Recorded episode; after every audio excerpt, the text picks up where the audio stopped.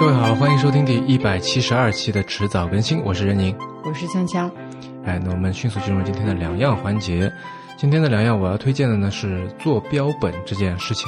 嗯，其实跟今天这期节目也紧密相关了。哎，对的，嗯，其实我是一个从小就对做标本这件事情有点有点兴趣的人。我觉得做标本能够让你跟你所采集的那个物种有非常近距离的观察。嗯，还是那句话，就是如果你凑得足够近，它就会变得有趣起来，因为它是实物嘛，它有无限的分辨率。嗯嗯，我在每次看标本的时候，都忍不住想要拿起放大镜，我想看得更仔细一些，看到更多的细节。啊，这些东西，这些细节都是在它没有变成标本之前，我所观察不到的。嗯，对，那这就引出了就是为什么这些细节重要，对吧？那这就是所谓的 metadata，叫后摄信息的这个乐趣。它到底属于就是在界门纲目科属种当中，它属于哪一个位置呢？啊，它为什么属于这个位置呢？它有哪些特性呢？那这些细节其实都是呃，你做了标本以后可能才会去体会到的。啊，就好像我们呃前段时间不是在做花椒的标本嘛？那么它是这个无患子目芸香科花椒属的。啊，那我们就去会去看说它的这个叶子是什么形状啊？它的果柄是什么形状啊？它长的刺为什么容易脱落啊？之类的这些问题。嗯，那你如果不去做标本，不跟它进行大银行的这个亲密接触的话，其实是很难做、很难体会到的。那可能会有人来问啊，像 Rio 在这这个节目里问你说，嗯，那这个有什么用，对吧？但我觉得恰恰就是这种无用但有趣的事情，才是真正 define 我们之所以成为我们的这个这个部分啊。那另外你要说它有用嘛？其实它其实它也可以学到打引号的这个知识啊。嗯嗯，例如说。刚才我们在说这个压制标本嘛，那也有静止标本，就泡在这个溶液里面的。呃，那比方说你如果做都做这个蝴蝶幼虫的标本好了，不同颜色的幼虫，你可能要配置不同的配方的这个溶液去静止它。啊，我比方说什么绿色的这个幼虫要用涉及到冰醋酸啊、甘油啊这些啊，就我记得我小我小学时候研究过这个事情。嗯啊。嗯，然后就大家比方说像地理呀，对吧？我们要去记录它的这个经纬度啊、海拔呀，呃，或者说像历史。我今天下午就在看这个中国数字标本馆里面的很多标本，都是有的是一百年前采集的。我就在想说，哎，这个人到底是谁？他在什么样情况下面做了这个事情？啊，有的显然是一个外国人的名字，他为什么会采集标本？为什么会留在了中国啊之类的？背后都是有故事的。嗯，然后最后就是，其实我觉得是里面有一种审美的意趣。嗯。就哪怕是非常普通的一草一木，嗯，你看着都很好看。对，就是标本之后，就是对它在路边，它就是非常普通的，你压根就非常不起眼，你不会注意到的。但是当它成为了标本，放在一张白色的卡纸上面，有一种真的是怎么看怎么好看的感觉。嗯嗯，其实我觉得你刚刚说的做标本这件事情，对于呃很多普通人来说，可能还是有一定门槛。嗯，但是我今天想要推荐这样东西，我觉得对于。小白来说，就博物学小白来说，会稍微更友好一些啊。是上海的一家机构，叫做城市荒野工作室。嗯，我先简单介绍一下，这是一家怎么样的机构吧。嗯，这是他自己出版的一个手册上面写的。嗯，他出了好多小册子。对比方说，我现在手头拿的这本呢，是最近他们刚刚做的第二版的《上海水鸟观察入门指南》。这是一家致力于城市乡土生物保育。城市生物多样性修复的专业机构，我我之所以推荐这个机构呢，是就首先它我觉得针对呃普罗大众。呃，开设了很多很有意思的，然后又比较浅显易懂的科普活动啊，包括一些生态旅行，嗯，然后呢，还出了很多像这个水鸟入门呃观察入门指南这样子的科普小读物，嗯，我觉得就是如果你对这方面稍稍感一点兴趣的话，城市荒野工作室应该是一个很好的入口，而且很重要的一点是，它的关注点是在城市范围内。啊，不是我们通常想到的。如果你要体验体验自然的话，你可能要跑到一个特别偏远的荒野里面去啊。其实你在上海这样子的，我们觉得是非常熙熙攘攘的城市里面，那其实也有很多能够让你感受到自然意趣的那些角落。对，我正想说呢，他们出了不是好多小册子嘛？嗯，当中我最喜欢那本叫做《上海夜间生物观察指南》。他都是讲这个晚上的这个出来出来活动的动物的，嗯，然后我不是喜欢边打电话边散步嘛，有的时候在小区里面在遛弯儿，然后就看见什么这个这个蛾子呀，那个甲虫呀，我就把它拍照拍回来，然后回头拿这个这个手册拿来翻来对照啊，然后说这个包括说家里飞进来只什么小虫子，我也拿它来做这个这来查找嘛。然后我那那时候发了一个朋友圈说，呃，最近在家里面发现了以下这些物种，然后就有人说不可能吧，家里怎么会有这些虫子？嗯我说这就是在家里发现的嗯，啊，比方说我们还发现过刺猬啊、黄鼠狼啊这些东西。嗯嗯是的。嗯，不过有一个遗憾的是，就是因为它是一家坐落在上海的工作室嘛，所以它出的很多册子、很多内容都是以上海为中心在做的。嗯，你说到这个的话，呃，至少我知道在杭州和南京是有的。杭州有一个叫浙江山野的机构，然后南京那个叫知野知野，呃，第一个知是知乎者也的知，第二个知是呃知识的知。嗯啊这三家机构就联合那个上海的城市荒野，应该是组成了一个叫做华东自然博物联盟的组织。嗯，反正希望这样的人和事越来越多吧。嗯，接下来就进入今天的正题吧。嗯，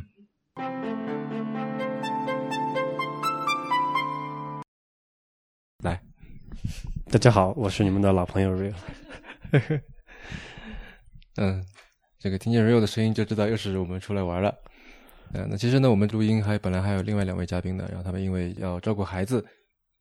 所以呢就没有来这个参与录音。不过我们在这段时间跟他们每天朝夕相处的这个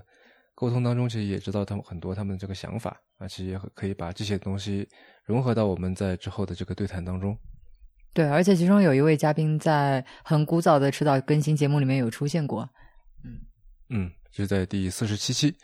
你要不先简单的介绍一下那位嘉宾以及我们这次旅行的一个缘起？嗯，四十期那位嘉宾叫做顾磊啊，他在网上行走江湖的名字叫做顾有容。然后这次我们另外的一位嘉宾其实是他的太太啊，呃，网上行走江湖的名字叫做橘子帮小帮主，那我们都叫他橘子。对我们这次其实是呃可以说是陪着呃顾磊一起来采集植物标本啊、呃，因为他呃他研究的方向是一种叫做马先蒿的植物。那么他呃正准备做一些相关的研究，所以希望要收集一些标本证据啊。所以我们在前几天呢都是在说到一个地方就在找说，哎有没有某一某一种特定的马先蒿，我们在找这个东西。然后在前两天都没有找到情况下面，到第三天终于找到了，大家都非常的开心。那当然除了这这他的这这是他他的工作了，那对于我们而言，其实就是观察他的工作以及。我这几天可能也问了他，可能超过一千个问题吧。我觉得这是什么？到底他为什么会这样子？为什么会在这样的环境里面？他跟昆虫的关系是什么样的？就之类的，都得到了他很好解答。你要不先简单介绍一下马先蒿这种植物？嗯，马先蒿是呃一匹马的马，先后的先，然后蒿是这个吃的那个茼蒿菜的那个蒿。然后我之前还问过这个顾磊，问他说为什么要叫马先蒿呢？啊，然后他说这个植物其实之前叫做马屎蒿，就是这个“仙”字跟那个见识的那个“屎”矢量的那个“屎”不是很像嘛？嗯。然后之前为什么叫马屎蒿呢？是因为这个植物搓开来有一股臭味，是马屎的味道。他反正他这么说哈啊，然后所以就被叫做马屎蒿。但是呢，就觉得这个命名的科学家觉得这个这个名字有点不有点不雅。嗯。就改成了这个马先蒿。嗯，那当然也有可能是因为这个，它经常坐落在马屎旁边啊，我也不知道，就跟车前草一样，就是说经常在这个车辙附近，在这边车前草，车前马先好像也是个挺对称的啊，挺对仗的一个一个一个词语。啊，那这种植物呢，它其实分布的非常广泛啊，从南到北都有很多。从我们国家来说，从云南到东北都有分布。嗯、呃，但是呢，呃，我们这次的重点是在云南。我们第一天是在大理汇合的，然后第二天去了剑去了剑川，后来去蓝坪，然后丽江，然后天格呃香格里拉，呃这期节目呢是在香格里拉录的，嗯。嗯，首先我想问一下 Real，你作为一个平时对自然基本上不感兴趣的人，这次参加了这么一个天天在跟自然打交道、浸泡在自然里的一个团，啊，姑且叫它一个团好了，我们是多少个人？六大两小，对，六大两小坐了一个十八座的中巴车，人人均两位。对，那在这个团里面，天天泡在这这些事情里面，你是什么感受？因为植物学这个概念对我来说是非常遥远的一个事情。首先就是如任宁所说哈，我对这个话题本身是没有什么，就是之前是没有什么特别的兴趣的啊。但我只好就是说，那他们在干嘛？就是他们的日常工作是在做什么事情？那我为了做这个预备工作，我也专门就回过去听了提前那个迟早更新，那个是第四十二期对吧？就是刚好是顾老师你们采访顾老四十七期，啊，四十七期对，你们采访那个顾老师那一期我也听了，就是对他的他也讲过一些他在干日常在干什么，有一些非常就是模糊的认识。啊，但是这次是在实地亲眼啊、看见他们是在怎么工作的，就这个我觉得对我来说是一个非常就是有意思的一个地一个地方。嗯，就其实我作为一个从小热爱生物的小孩儿，那植物学家在小时候的我看来是一个非常厉害的一个职业。就是你是那种小学的时候会在自己的这个你长大后想当什么样的人里面会填上植物学家这一个这这一个栏的人。类似这种吧。其实，嗯，这次旅行我印象最深的一个时刻，其实在于说，呃，在我们去这个香格里拉的天宝雪山的时候，有那么一个时刻是你们走在前面，然后我在后面，我拍了一张照片，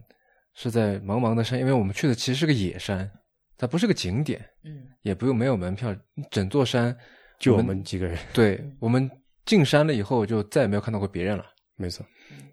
然后我有一种就是，像我很小的时候看的这个哆啦 A 梦，一行人去就是这个非洲雨林里面那个叫什么大熊与大魔镜嘛，那些，嗯，去那里面探险，去一个秘境里面探险这样的感觉。但唯一的不同是，人家是开着任意门过去的，我们是坐了好久的车，爬了好久的山 才到那里的。对，其尤其是其中有一天，我们非常的悲催，因为那个坐的是辆中巴车，马力不是很足，所以开到半山腰的时候，突然说上不去了，所以我们一行人就只能说下来徒步了，大概有多少五六公里吧。我们那天是爬升了，就是海拔高度爬升了近将近五百米，嗯徒步走的距离大概是单程是六公里，嗯，然后中间还有很。多是那个没有路的那种，就是真的是爬山，对，就是你需要去可能自己探索出一条路来的那种。而且那里还特别晒，就还是挺辛苦的，我觉得。哎，但是你这一说，就你就没有看过那个漫画，那个漫画里面，呃，一开始他们真的是用任意门的，而且用了各种各样的道具，但是后来，呃，我记得是胖虎还是谁，就觉得说一天到晚在用道具非常没有意思，不够 hard 是？对，所以他们是要去的，他们好像是任意门去了一个离他们目的地可能有一段距离的地方，然后还是呃开着船，呃走路，然后露营这样过去的，并且说有很多道具就刻意就没有用。嗯，就是这自己给自己的一个挑战嘛，这个是对吧？嗯但我觉得对于顾老师来说，这是他生工作的一部分，他其实大部分时间应该是这样子的。嗯而不是说那种很舒服的躺在这个，就大家都窝在这个办公室，然后实验室搞点什么东西。它其实很大时间是在野外的。这个是跟我想象的这个，或者我传统认识中的说，我在大学里面做这个教学和研究的人做的事情是不太一样的。嗯啊，因为这个事情，毕竟植物在那里，你要去研究它，要去发掘它，你不可能把它移植到这个实验室里面来，只能你过去。像我们这次去的一个场景是流石滩的植物，啊，爬了很这这个走了很多的山路，爬到一个流石滩里面，然后发现了几种它就是在流石滩里面才有的植物，而且那种植物是在其他地方种不活的。对，就哪怕这个植物，我觉得它的分界清楚到，就是流石滩跟那个林地那条线，流石滩上就是有，过了流过了这个流石滩，哪怕那个林地就在一米开外，也就没有这个植物了，非常神奇，对吧？来补充一个小的知识点，那种植物叫做半荷包紫堇。嗯此处应该有图。嗯，这个植物真的非常有意思，嗯，可能我们等会儿还会再聊到哈，因为我觉得它有很多就是，也许是值得我们来探讨的一些点啊，嗯，然后那做我是因为这次这次的旅行，说实话，我是非常非常享受在其中的，对，所以我满足问了你的各种好奇。对，所以我问了一千个问题嘛。嗯 嗯，那对于对于你来说，就是除了说知道了一些以前不知道的在植物学家怎么工作之外，嗯，有什么你觉得比较有趣的点吗？哦，对，我想起来了。呃，我是一个有严重恐高症的人。嗯，但是你去爬了流石滩，而且你基本上到了海拔四千米的位置。对我首先我首先要给大家解释一下那个流石滩是个什么样的概念。你们当时在那里爬的时候，我在那里待了呃一段时间，一个人我在拍一个东西，就是那个那个斜坡到底有多陡？我目测了一下，应该有超过五十度。哎，就是你想想，如果四十五度是一个刚好是这个就是切的嘛，它是圆，它肯定是超过四十五度的，应该是介于五十度到六十度之间的一个斜坡。这个斜坡上全是那种不规则的石块，然后你踩上去是踩不稳的。每个石块大概是从拳头大小到可能西瓜大小。然后，然后那个时候我回过头去看了一下，我们从山脚下一直爬上山的那个，因为刚好可以看得到我们起始点嘛。然后我也我，然后我就在想，为什么我不怕呢？对，这就很奇怪的一件事情。对，这就是我我我目前为止还没有没有想明白怎么一回事，以及就是它对我个人来讲意味着什么。这我也不知道它是不是就治好了我的这个恐高症，也很难说，因为可能要在下一个地方再能再测测试一下。但是三号这次让我比较意外的一个事情。对，因为它确实是一个呃，就是再补充一下，确实是一个挺危险的地方。嗯，因为它的坡度比较陡，而且那些石块比较松散，你人踩在上面的话，其实在走的时候，就首先它有一个原则是说，下面只就正下方不要有人，就是因为你踩上去的时候，走的时候会很有可能有石头不断的落下来砸到后面的人。对，所以流石嘛，对就是那石头是会动的。对，而且它不是那种卵石，因为它是岩石风化形成的，所以每一块石头其实都很锋利。啊、就是你如果这个光手去摸的话，很可能会觉得会被刮伤、扎伤，会很疼。那天我特别感谢我太太，她让我戴了手套，不然就完了那天。那香香，你觉得最有趣的点是什么？呃，呃，我打一个比方，就是我们最近不是搬到了成都嘛，然后在我们搬到成都之前，我对川菜的呃认识是非常有限的，而且是有强烈的偏见的，就觉得是呃可能以麻辣为主，我觉得是跟很多朋友是一样的。但是搬到了成都之后，当我发掘了很多不麻辣的川菜之后，我会发现，其实川菜是一门呃是一个非常讲究味型、味型非常丰富的菜系。可以说，就是我们不是说食在广州，味在四川，对吗？是的，所以我会觉得说，好吃的川菜的重点在于说，呃，丰富的层次。所以在这次就是怎么说博物之旅当中，其实对于自然的认识，我觉得经历了同样的变化。我之前对于自然的认知是非常的有限和叶公好龙的。就比如说我们刚搬到成都那个小区，你去过吗？绿化率是非常高，就是你走在下面，我当时的形容说，可能是走在类似于热带雨林当中一样的，就是你遮天蔽日的遮天蔽日的绿化。然后我跟你的形容是说，我说这个小区的生态非常好，但是这是一个非常无知的判断，因为你去了你就看到它的植被是非常的单一，以及晚上你能听到牛蛙叫，这是一个生态很糟糕的呃征兆之一。所以你来了之后，你去了流石滩，你去了这个原始的林子里，你看到了那些非常丰富的植被，真的是非常丰富。你就是给我一小块，可能一平 方、一平米见方的地方，我都可以看上很久很久，就让我觉得说，原来真正美的自然是非常的丰富的，就跟好的川菜一样。嗯，你这让我想到有一本书叫《林中自然笔记》，他就是去观察了一个林子里面的一块一平方米的地方一年当中发生的事情，他就每天过去看一会儿，看个一小时两小时，然后就是就是在一平方米里面发生说长出了什么，是有什么东西经过了，什么东西掉下来，嗯之类的，这就可以写一本书出来了。是不是哆啦 A 梦里面也有一个道具是这个东西？有一个微缩的景观，它能看到四季的变化，非常微观的也有这个东西，对对，还可以这底下有个旋可以钮，调整可以扭的时间的。那个季节。对对是的，是的。那，就这个还挺好玩的。哎，所以大家听听到就已经听出来哈，这是这是一对热爱大自然的夫妻和一个不怎么热爱大自然的人，在在经历一场很奇怪的旅行。我觉得我是我确实是比较叶公好龙式的，对我我对于植物本身好多生物本身其实没有你这样子无穷无尽的好奇心。哎，说起好奇，就我倒觉得说另外一个点就是恐惧，因为你是怕，就跟很多人一样是害怕虫子的。蠕动的虫子，毛虫，对我，我以我以前以为这是一种来自于本能的一种一种认知啊，因为可能比方说尸体上面就会有蛆，或者腐烂东西上面会有蛆，所以这些扭扭东西我们会觉得肉麻，会觉得恶心，会去这个远离它，可能是一种本能。但后来我发现好像不是。恐惧来自于未知嘛。如果说你对它足够了解，你不用怕那么怕它。我觉得不是。但是我现在也了解这个虫子，我知道它其实对我来说没有什么特别大的伤害，但我依然非常的怕。我有我有两个例子，就是一个是在今年的清明节的时候，呃，我们这个一群亲戚去上坟嘛，然后在在浙江山里面，大家估计也看到过，就是有一种叫浙山穷的东西，你可以把它想象成是一种巨型的马路，它事实上也是一种比较大型的马路，大概是有手马路指粗细，又是什么？你说蜈蚣比较好理解，千足虫，哦，就是有很多很多个脚，一一一条长了很多很多脚的雪茄，然后是那种胖胖软软的，不软，它有一个它它有壳的。它是节肢动物嘛，啊，有壳的，有外骨骼的，嗯、然后我知道这种动物，第一它很温和，第二它也没有毒，嗯，它也没有什么攻击性，它就是吃腐殖质而已，可能最多的问题就是有点脏。然后我们刚好走过，因为这这个在那个时节里面，这个浙江的山里面有很多的浙山琼，在我们去扫的那个墓旁边树上就有一条，然后我就过去摸了一下，一起去的呢还有我三四岁的一个小侄女儿，然后我说：“哎，你也可以摸摸看。”他就伸出小手要去摸，旁边的长辈就说：“哦呦呦，不要摸，不要摸，要被咬要干嘛？”然后他就缩回来了。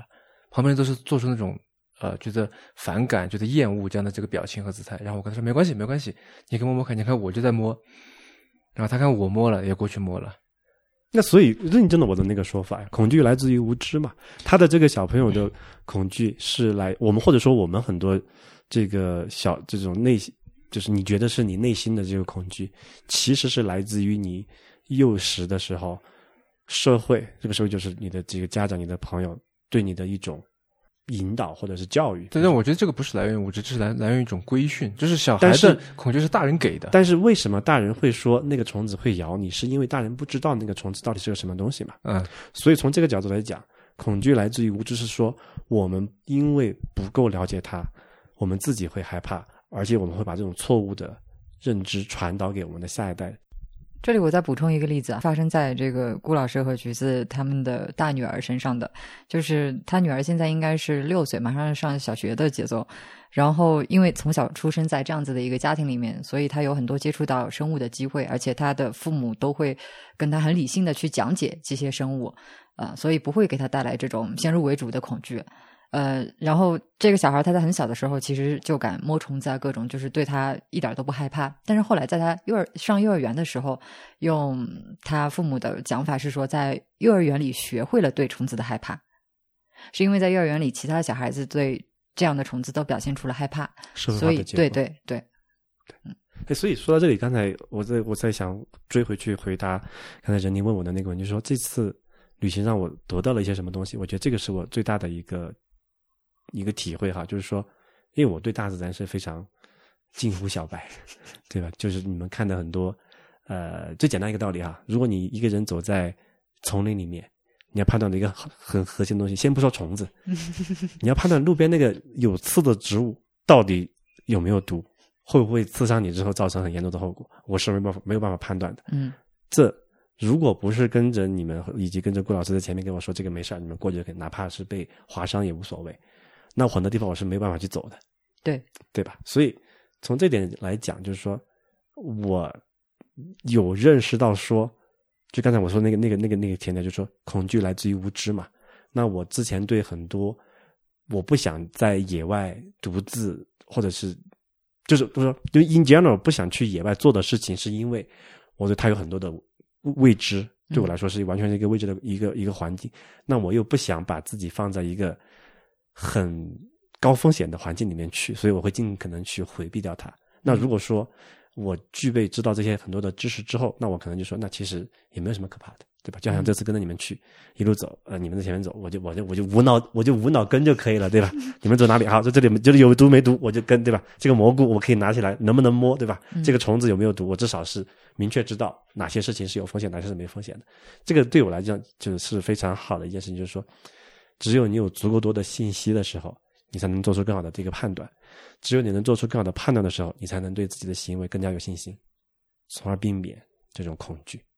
这是我最大的一个收获吧，我觉得是。嗯，这次又让我这个非常刮目相看的一个一点是，就是有一次在有一天我们呃其实是走散了，就就因为只有一条路，所以你们走在最前面，我们在后面，我忘了在干嘛。然后那天就是非常晒，然后很渴，大家水都喝完了，然后你们两个开始在前面进进入了这个野外生存的模式。找野果子吃。对，真的也是，就是因为我们上山的时候已经给我演示过，说哪种果子是确认无毒可食用的，对吧？那我觉得这是一个非常有用的知识，然后我就用上了。就是有点，我就在想，也还是要多看，说多上那个 YouTube 去看背眼，是吧这种感觉。哎，但是我觉得有些东西光看视频是没用的，就你一定要站在这个植物面前，看着它，知道它啊，在这样的环境下面，它是长这个样子的啊，然后什么样的这个，就是它是可以以什么样的方式去吃，对吧？啊呃，对，没错。但这这里说到这里，还是再友情提示，反复提示一下，即便如此，即便如此，也不能吃野外的蘑菇，不管你判断的有多准，它有没有长。嗯，除非你是跟着一个菌类专家。我今天这个，我这次呃第一天我就问过人，我说，哎，因为最近刚好是菌子的季节嘛，因为我们在云南嘛，对对对，我说你对菌子了解吗？然后他说隔行如隔山，我们就懂了。对，因为这个蘑菇啊、菌子这些东西其实并不属于植物嘛，啊，然后哪怕就是，呃，我记得是微微捡了一个青头菌，就疑似高度疑似是青头菌的一个一个蘑菇过来，然后这个郭荣也说，好像我觉得应该是，但是最后还是把它扔了吧我。们只有百分之九十九的概率认为它无毒，但是嗯，那 don't risk it。对，我们这次我们这次还吃了很多这个有意思的植物哈、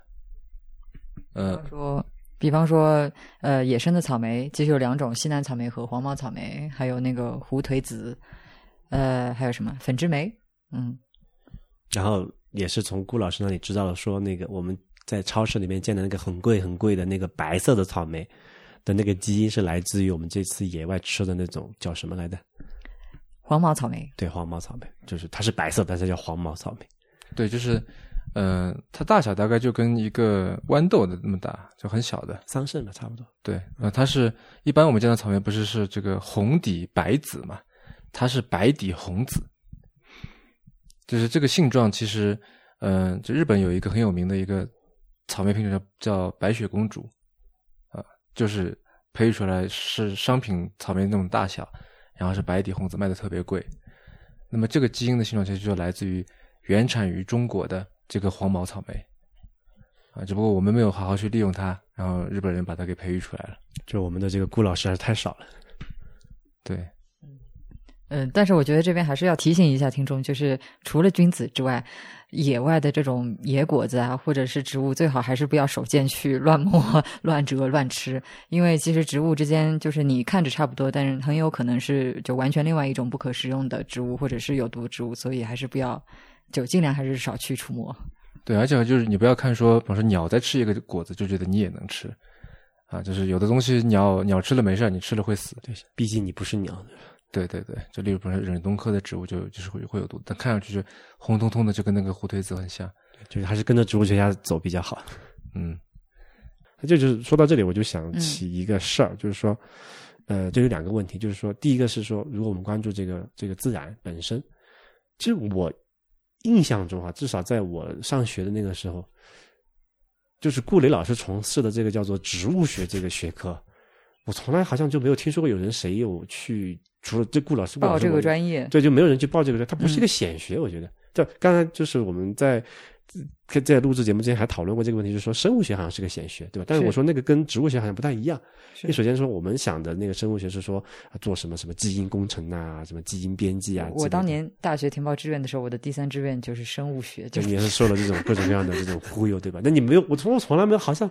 我我反思了一下，我自己在填报志愿的时候，我包包括我认识的里面，从来没有一个人说我去填报一个叫植物学的这么一个学科，对吧？它显然是一个非常冷门的学科，从我的认知里面来讲哈。那我就在想一个问题，就是说我们现在越来越多关注这个生态，关注这个自然了，对吧？但是，但是这些学科好像本身又非常的冷门和生僻。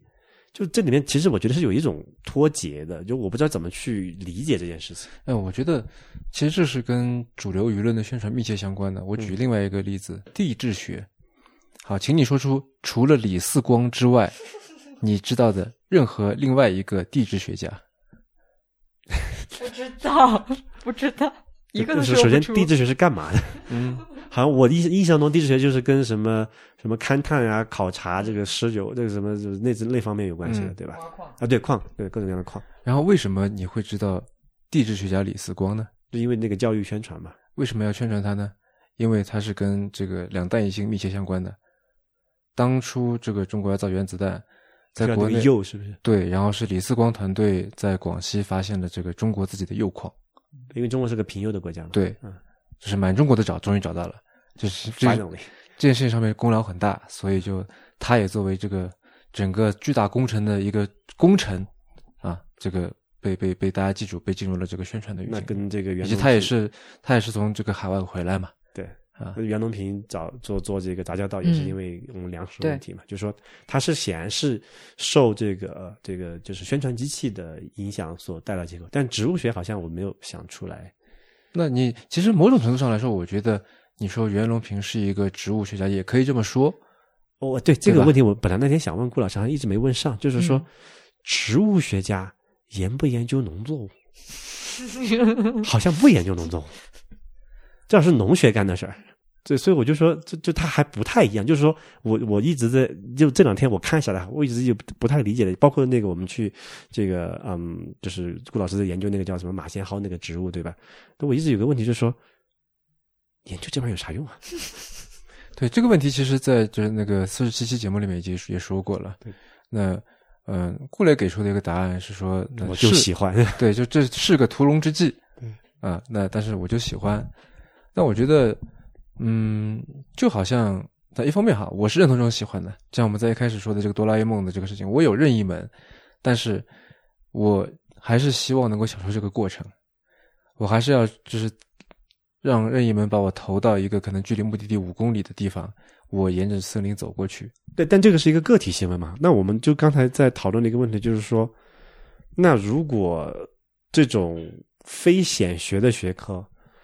怎么让更就首先它有没有必要让更多人知道？让更多就是我们需不需要科普这个东西？因为我们这一路顾老师也做了很多这种科普的视频的录制和这就他会说我拿着这个手机去拍这个我在干嘛，我在看一个什么东西，我给你告诉这个花是个什么，然后它有一什么样的性状，对吧？那我就想说，第一个他谁看？首先观众是有的，比如说像你就会看他，对不对？对吧？嗯这个这个完全 OK，但问题就在于说，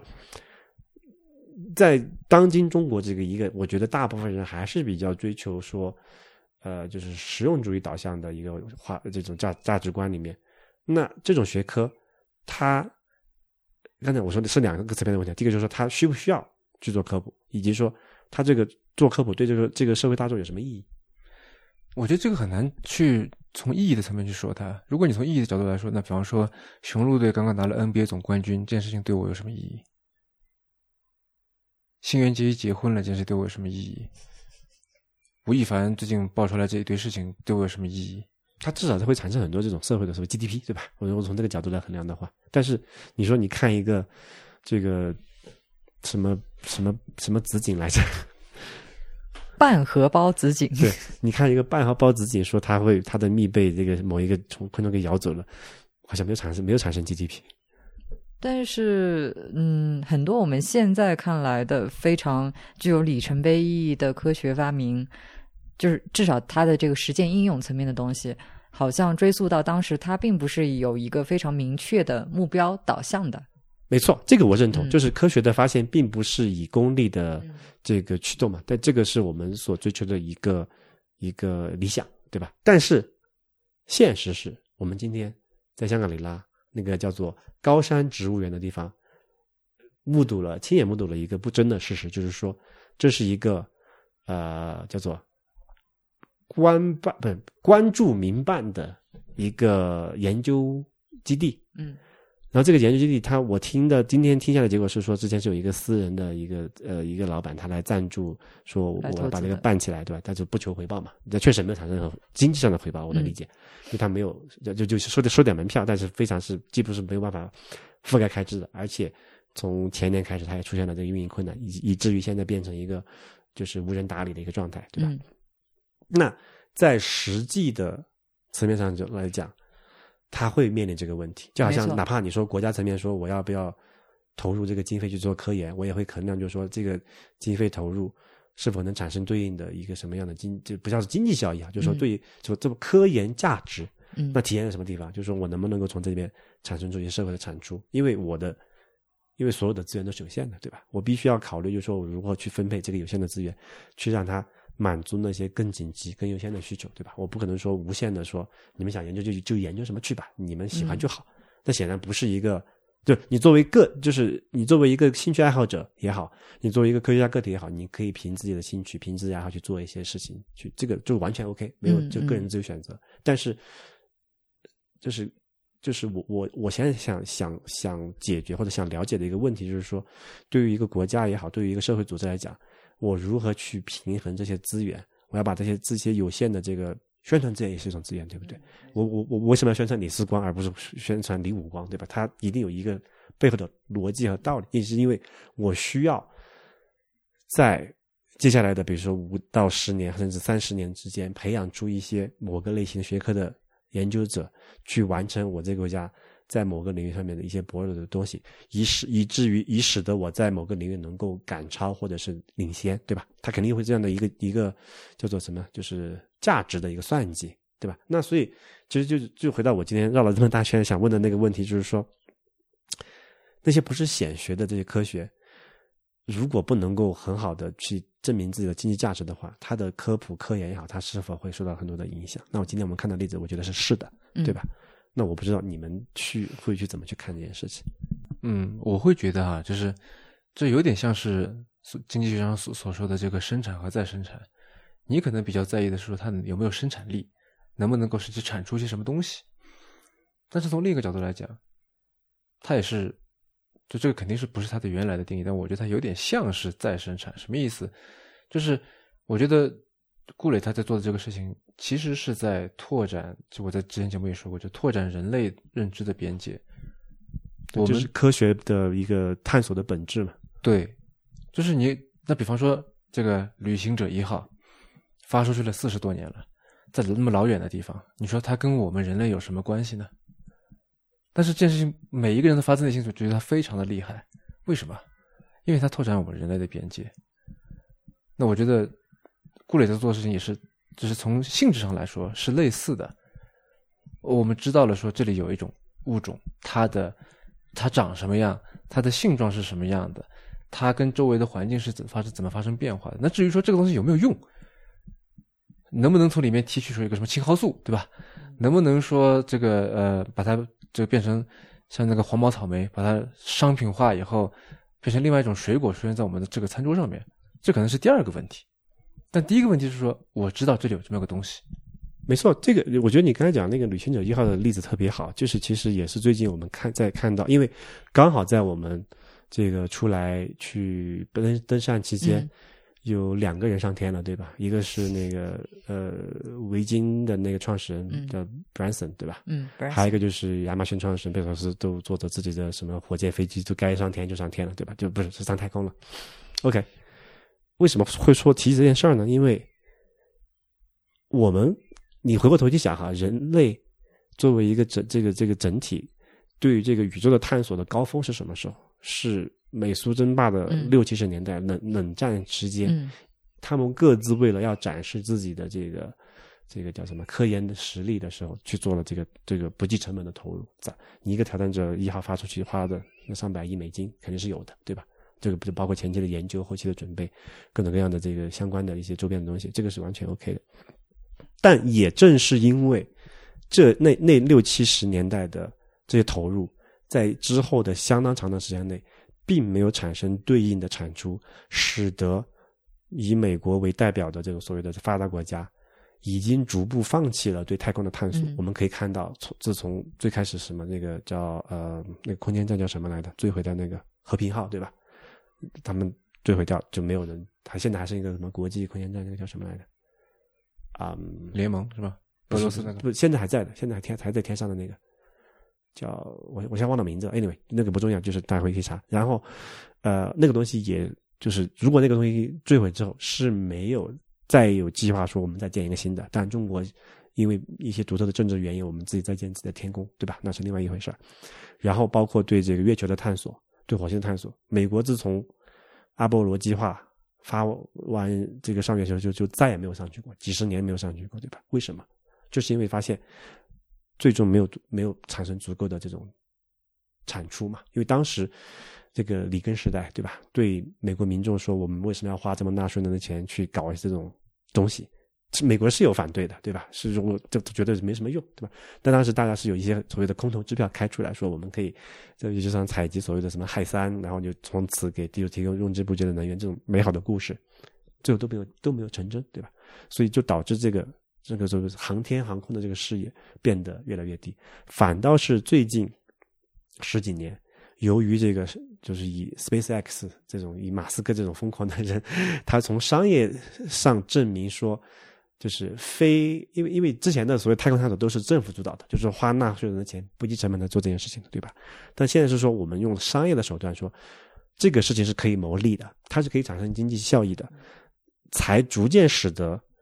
有更多的这个就是民间资本投入到这个商业发射里面去，包括像那个维珍和这个这个梅索斯那个叫 Blue Origin 对吧？蓝色起源，他们都是处于说我要证明说太空旅游是有可能实现的。太空旅游是有可能经济的，对吧？从而说，我去做这个投入，然后我自己说以身试法，我去演示，也很危险嘛，对不对？那可能随时打上去就就出什么事故爆掉的也很有也很有可能，对吧？那我一个身家千亿的这么一个富豪，我自己先去给您证明证明给你们看这个是安全的，对吧？我自己都去了嘛。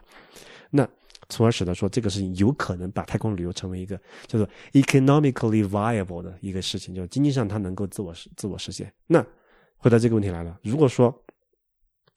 就是说，植物学哈本身，因为会因为顾老师植物学家嘛，就是拿这个来举例子，不能长期的或者不要这个证明他的投入这个研究是产出的，那它必然导致的一个结果就是说，他所获取到的研究经费是少的，就好像那个高山植物园为什么拿不到这个州政府的任何的这种财政的支持？因为州政府算计过，我不。我自己就是不赚钱，我就是要出去亏。我这个州也不是什么富裕的一个州，对吧？也是相对来说比较贫瘠，靠一些旅游业来支撑的一个一个一个少数民族的这么一个自治州，对吧？那我肯定要考虑这个问题了呀。那就也不能很好的解决说人类如何去更好的探索未知。对，哎，我觉得你这个问题问的很好，但漏了一个点，就是说为什么当初美苏争霸的领域在太空？对吧？那可以争霸的点有很多嘛？为什么都会往这上面去看？会往抬头往星空去看？对，我记得李根说过一个，在这个这个哪一次发射之后，呃，登月成功以后，他说我们做这件事情不是因为它简单，而是因为它难。话音刚落，底下全部在鼓掌。对于绝大多数事情来说，他这句话说出来是要被人打的，对吧？我们做事情不是因为它简单啊，就是因为它难，越难我越要做，这不是有病吗？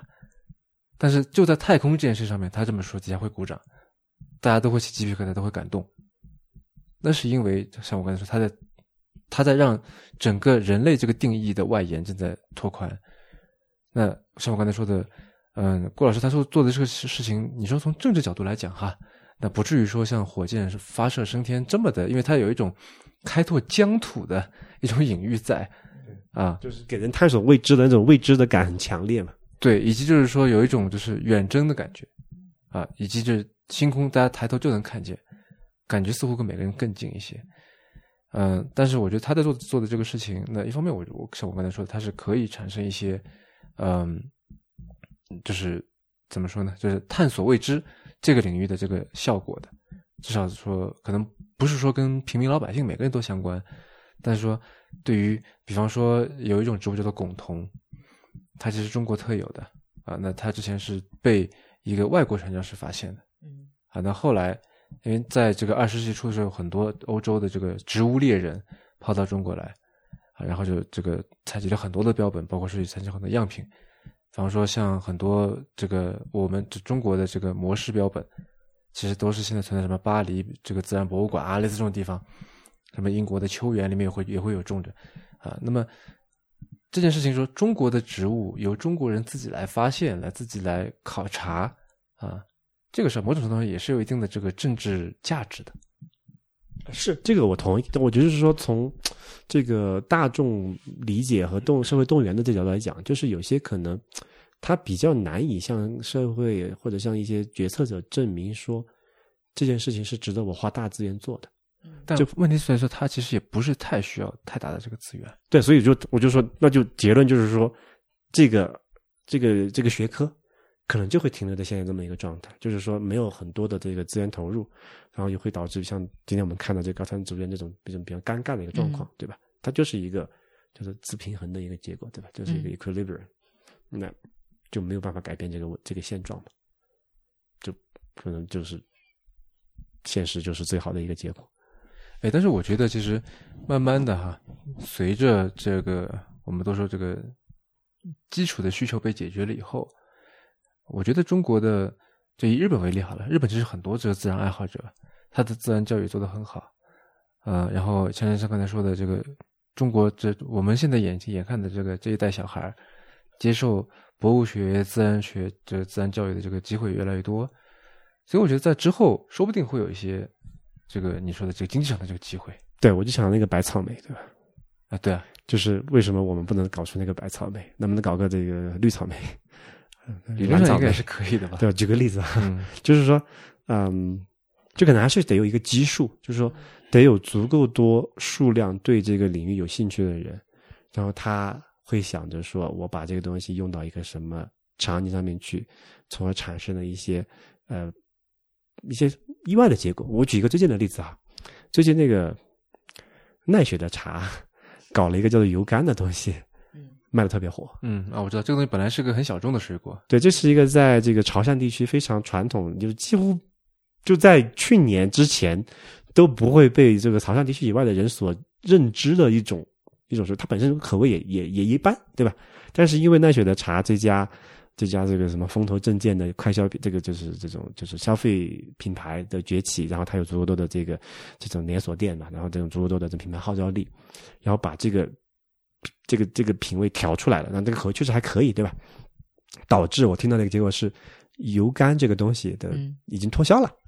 就它的那个 就是叫不叫出厂价，叫离地价吧，就是就是从种地里种出来，价格可能翻了五倍有不有多，你还买不到，对吧？就是这让我想起一个很有意思的事情，就是说有一些我们过去认知里面比较小众、比较 local 的这种本土的一些东西，通过这种我们现在不是最近就就在看消费品牌嘛，对吧？这种新品牌的这种市场的这资本的力量，让它能够更被大多人接受。那你想想一下，接下来肯定会有人去研究如何种植油柑，对吧？扩大种植面积，然后确保它的那个产出口味是一致的。然后这个这个种可能就从一个过去完全就是荒野小地里面这种零星生产的一些东西，一些一个小小野果，变成一个主流的一个作物，然后从而去面满足一个主流市场。就好像我们现在想到橙子，对吧？就是想到新奇士，对吧？那可能会有一个什么某某油柑出来，但这个可能就是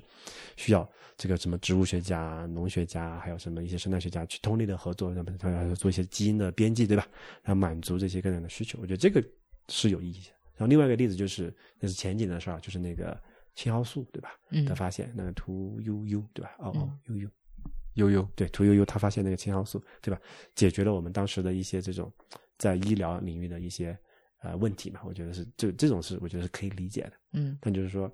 就是可能日常的，就作为一个植物学家日常，或者说是做冷门学科的非显学学科的日常，嗯可能还是会比较清苦。嗯，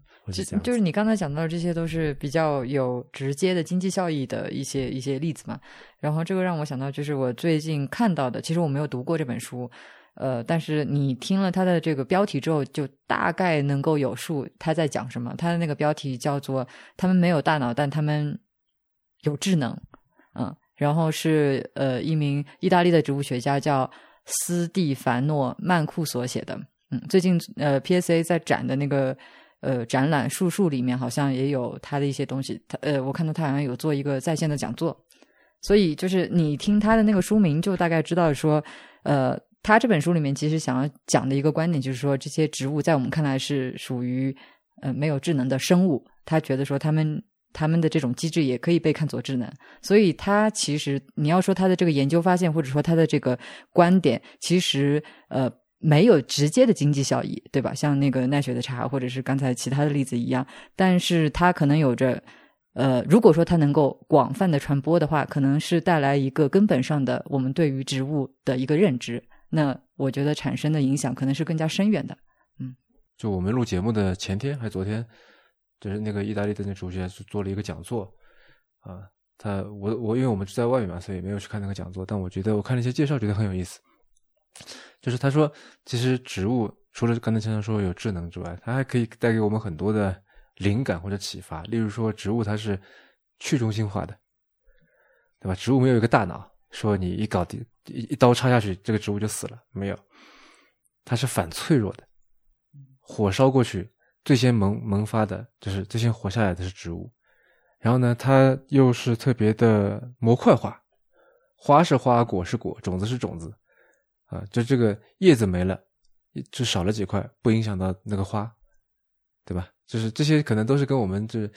嗯，现代甚至说面向未来的一些组织、一些经营方式、一些思维方式会比较相似的，啊。然后你，然后你说到青蒿素嘛，这你知不知道青蒿素不是来自于青蒿的，是来自于黄蒿，是不是？黄花蒿，对。对，就是我们现在植物学上的这个青蒿，其实是完全没有青蒿素的，啊，就是完全没有药用价值。就这个是来自于这个掌管礼袋哈，但是就是说，呃，黄花研，因为我补充一下，从而证明本草本草纲目都是瞎扯。其实，呃，是，但是这个这个就就这个锅本身不能给本草纲目，因为这是日本人搞错的啊。呃，说回来哈，就是因为黄花蒿它本身并不是一种农作物，所以就是也没有农学家去研究它，这就是植物学家的事儿了。对，那么要研究说，哎，黄花花到底怎么样种，怎么样最适合它，怎么样去这个让它这个怎么说呢，繁殖的更快，怎么样让它能够产生更多的青蒿素，那这个是植物学家的事情。所以我觉得植物学和农学的关这个关系就是 V C 和 P E 的关系，是吧？我发现这个种子，后期把它们搞，P E 把它们搞大，带上市的这种感觉。对，其实你讲到这个农学家和植物学家，呃，我想提出的一个点是，它的这个边界本身是很模糊的。我最近在看一本书，叫《杂草的故事》，是英国一个博物学家写的，然后它里面举了很多很有意思的。呃，例子其实就是历史上，我们就回回溯过往，我们会看到是说，呃，可能古代我们把它作为农作物来栽培的一些一些作物啊，现在我们已经把它看作杂草了。当然，也有一些是我们原先最早把它作为杂草的，就是呃，就是完全丢掉不用的东西，渐渐的发现了它的经济价值，然后把它培育成作物的啊。我记得当中有一个例子，好像是讲就是藜藜麦的藜这种东西，其实我也不是很清楚是什么，但是 anyway 就是。以前我们是把它作为一种粮食来吃的，但是现在就把它作为一种杂草来看待，所以这个更好吃的东西了。对，这个边界是很模糊的。嗯，对，准确来说，就是因为有水稻了，啊，产量又高，口感又好，营养价值又丰富。对，还有一种东西叫谷米，它其实是叫我们的这个茭白啊，啊，是茭白那个植物它的种子，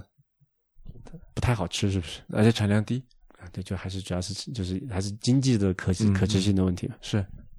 那以后可能会有某些东西来代替水稻，谁知道呢？对吧？就这里又跟基因工程又扯上关系了，对吧？各种杂交、各种转基因编辑这种方式又杂进来了。对，那在最一开始，就是你还是得要植物学家去发现这些物种嘛。可能在某一个我们现在都不知道在哪个毕竟我们还不能凭空创造一种新的物种出来，对，还是需要在大自然这个丰富的基因库里面去寻找一个已存在的。觉得还有有一些潜力的这种，嗯，你一段一段代码，对这种感觉，就我们我们只能做拼贴嘛，只能做这个剪切，是的，不能做就书写，还不能完全创造它，嗯，这真的是太错，太太垃圾了。OK，说到人类哈，人类对这个自然的影响，我们就是我这一路在观察一个事儿，我不知道你们有没有没有留意到哈，就是说，哪怕是我们爬到了海拔三千六七百米的一个。人迹罕至的荒山上，还是能看到很多人为的垃圾。嗯，就这件事情，我是觉得，就是这这不是这不是我们这第一次是这样。我们前几次心理闲聊，不管是去这个甘肃对吧，新疆，嗯，还是就包括我们之前去我们分批去的马达加斯加对吧，都遇到类似的问题。就我有时候在想，这个就是环境保护的问题嘛，本质上是，嗯，先从自己开始检讨吧，就是。哎首先，我觉得我们做的还是还不错，对吧？我们至少说，呃，没有留下任何叫做不可降解的垃圾。嗯，可能就是，比如说你野外拉了个屎的纸巾，那可能确实没有办法 带走，对吧？但是我们所带的所有的任何塑料制品，对吧？任何的这种就是无法降解的这种非生物质的东西，我们都要，甚至我们吃的呃这种这种这种就是食品的残渣，我们也是尽量都带走了，对吧？嗯，没有在当地留下嗯太多的这种不可被自然这种恢复的东西，但就是理论上来说，最最原教旨的角度来讲，还得收走、是吧？就我们应该随身携带一个尿袋。对就是拉屎拉在里面，拉拉尿的带带走，对对对，不要跟它产生任就是何交集不能不能产生任何东西，就真的是除了脚印之外，其他都不能留下。这个就有点有点有点难以实现嘛，对吧？嗯，这个专门有一个名词叫无痕山林，英文叫做 leave no trace，好像就是指你在户外活动的时候要遵守的一个原则——无痕山林原则。那就不可能嘛，你踩一脚，那草就死了，肯定是有痕的。对，但是这个我觉得就是就是我我我的就是要求，我我就我个人的对自己的追要求就比较简单，就是说不不留下不可降解的，就能带走尽量带走，如果不方便带走的，那也是就是尽量留下不要呃不可降解那些东西，对吧？就我觉得这个我我我觉得我自己做践行的还算可以，然后我们这一路也算是在严格践行这件事情。当然我知道还有一些比我更加高尚的人，他们会有一些类似于这种，就是多带一个袋子，对吧？看到就随手把它这种，比如说塑料袋啊或者什么垃圾，他就顺手把它捡走。这我们我还没有高尚到那个程度，但是我觉得我非常就是尊敬这些人，但是但是与此同时，我就要去 diss 一下这些就是到处乱丢的人，对吧？我不知道是谁，因为我们没看见，那我们去的时候他已经就你从那个垃圾的那个那个状态了，他已经废弃在那里，肯定有很长时间了，可能至少是嗯数月或者数年的这种这种状况了，对吧？但是就是就是我觉得这里我还是要呼吁一下大家哈，就是我觉得至少在我们的听众里面，可能像我们这种类似这种思思想的人还是比较多，就是说大家去这个野外户外玩的时候，尽可能的，就是说呃，在你的条件允许的情况下哈，不要在野外留下这种呃不可降解的垃圾，对吧？然后嗯，就是保护环境嘛，这是我觉得给我们听众朋友们提的一个小小的要求哈。嗯，就我们通常说保护自然这个说法本身很有意思，你把自然是作为一个客体去保护的，对不对？但是其实你去看有一些东西，你突你就会发现，其实脆弱的是人类，而不是自然。举一个例子，就是那个，哎，那个叫什么核电站来着？切尔诺贝利，对，切尔诺贝利核电站。其实你现在去看它的话，会发现就是经过了这几十年的修复，其实呃，自然或者说荒野在逐渐的回到那个城市。就是现在你去看那个城市，嗯，应该很多地方都已经被那个森林给覆盖，然后很多原本在这个城市这片土地上消失的那些野生动物也逐渐的回到了那那个地方。现在那边缺少的其实是人类，所以大自然的修复能力是很强的。包括之前有一个纪录片叫。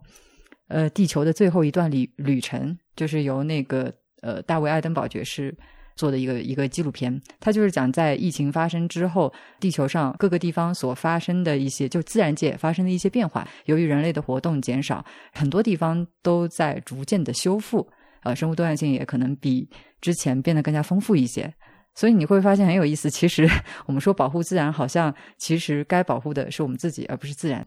对这个事儿是一个，就是环保里面两个流，两个不叫流派啊，两个这个叫做核心价值观的区分，叫做所谓的叫做以人为本，还是以环境为本，对吧？当然，我们在讨论这件事情本身的时候，肯定是说是以人为本，因为我是人，对吧？我肯定是从我的角度来看这个问题的。那你觉得，就是说如何呃，就稍微探讨一下，就是说如何让这种错误的行为能够得到抑制，就是减少它的发生。就是我们把塑料袋做成可降解的，对这个，我们我觉得这个其实是这是一种思路哈。就中国其实这这这方面践践行践行的还不错，对吧？就我们包包括最近看到这个，就我们在香格里拉这个地方，我们去超市购物，它不会给你那个塑料袋，它是给你一个那个叫呃无纺布的袋子，好像是那个好像是可以降解的，是吧？也不能，但是那那为什么要是换成这个呢因为它不是打引号的塑料袋？OK，嗯啊。OK，Anyway，、那回回过头来吧，就是说在深圳，我看我我上周刚我来之前看到的一个事情，有一家这个饮品店，因为给了顾客一次性塑料吸管，被罚了五万块钱啊，啊，导致现在你去深圳所有的星巴克看，拿走的是一个纸的吸管，对吧？那非常难用，对吧？这个这个儿就软掉。这个不是因为呃罚款所以导致星巴克用这个，这个是国家有一个规定政策规定，九月几号之后全国都不准用。对对对，我觉得这这种方式，我觉得是 OK。就刚刚刚才强强提的一个方式，通过政策法规的方式强行改变生产，对吧？你就所有生产塑料袋的企业都得就是绝迹，对吧？但显然我们看的那些塑料袋，它并不是那种说购物塑料袋，而是说食品包装袋，它本身就是一个塑料，它还没有完全浸塑掉，就这这个短期内也很难就替换为这个可降解的这个材料。我觉得这个可能相当长时间内就不太现实，因为它不不满足一些这个性就是这个材料的物理性质的一些要求嘛。所以我觉得这个只是一个努力的方向，但短期内我就解决不了问题。是，然后另外一个思路就是说，呃，消除现有的垃圾。呃，我没有记错的话，我有个朋友在之前在江西的武功山做过一个事儿，就是他在山脚那个底下，呃，给就是建立了一个废品回收站。然后呢，你从因为就是它是一条徒步路线嘛，你从山上山上带下去垃圾，这个可以用这个垃圾去跟他换一些东西，你可以去换一些什么纪念品啊。啊，还是说门票可以打个折呀，就之类的。对对，这我觉得这个方案就特别好的地方，就我我今天就是提供直接的经济刺激，甚至不一定是经济的刺激，就是说，因为其实你要严格来讲，你要靠从山上收回垃圾给他多多强的经济的一个激励因素是很难的。嗯，我觉得更多的就是说，还是说，呃，对于我们这种有这种环保意识的人，其中一个就是说，呃，认就就如果你一定要这么定义的话，叫做赎罪券。对吧？我有罪，嗯，我我花了我我坐飞机坐火车，燃烧了那么多这个化石燃料，对吧？来到这个地方去买一点那个碳排放的，对我我我我没我就对这个社会对对地球是有负负面贡献的，对吧？那你去做点好事，对吧？把这个东西就像我们今天在那个寺院里面看到的，对啊，你刚好前就前天嘛，中国也开放了这个首次的对这个碳交易碳交易市场，对吧？我觉得这个也是非常好的一个例子，就这是一个方案。那那天我在想的是另外一个更加一个极端的方案，就是说，我觉得以上那几条路都只对我们这种有意识的人有效。嗯，对于那种没有这种意识的人，他根本不 care 这个东西，对吧？嗯，这部分人是我认为是目前导致这个垃圾的主要来源。嗯，就是我在想一个一个一个一个方法，就是说，上山之前先检查，你背上去多少，你得拿下来多少。Minimally 对吧？你得你得就是有金有就打打平嘛，你知道的对吧？我不我不在乎你是丢了，然后又捡了一些回来还是怎么着，对吧？但是至少你要给我打平，就是你上山带了几个食品，这个这个我们我们我们经常带些什么小饼干啊，这个它会有包装袋嘛，对吧？嗯，就是数一下对吧？上山是多少，下山你还得还回来那么多，不然的话你就不要想出来了，或者就罚款嘛，对吧？交钱嘛，嗯，就我觉得这种机制必须要建立起来，才能解决刚才我说的这帮人的这个对于这个。这个这个环境污染的破坏的问题，嗯，而，其实我看到的那些垃圾，就是我会觉得他们可能是生活在周边的牧民、村人的村民，对对留下的，然后不像是游客嘛，至少不像是游客，因为那个地方其实不会去游客，对对，那就是个荒山，对，呃，所以如果说我的这个假设是成立的话，那我会猜想这些牧民、这些村民，他们其实是出于无知。而这么做的，对加强教育。然后，呃，其实这个说到这个，我想提的一个事情就是说，很多走在环保前列的人是热爱户外的人，就可能是一些比如说户外运动爱好者啊，什么什么的。呃，然后他们之所以会有这个比较强烈的环保意识，是因为比如说我喜欢滑雪，或者我喜欢徒步，然后我每年都会去这个地方，然后呃，就是日积月累，年复一年之后，他其实非常能够明显的感受到环境的变化，或者说是恶化。对，所以如果你是真的一个热爱自然和户外的人，你每每年都到这里面去度假、去钓鱼、去徒步、去呃爬山，其实你心你是非常就有一种心。心疼的感觉，就你侵犯到我的权利了。是，你会想要自己去采取一些行动来改变这个现状。所以，我觉得很多人他如果说没有这个意识，比如说村民好了，呃，说说白了就是那个山里面这么大一个地方，就那么几户人家，村民牧民，他丢点垃圾，其实对于他的生活什么没有任何的影响，所以他没有感知到说自己的这个行为会带来什么负面影响，所以他不觉得。这种做法会有什么问题？我觉得很多人也也也是这样子的，就是，呃，你在城市里面丢垃圾，你丢出去很快会有人收掉。他觉得说啊，这个已经是一个非常成熟的链条，我丢弃这些垃圾对我的生活没有产生任何的负面影响，所以我不觉得这是个问题。那我到山里也继续，呃，就是这种行为的范式。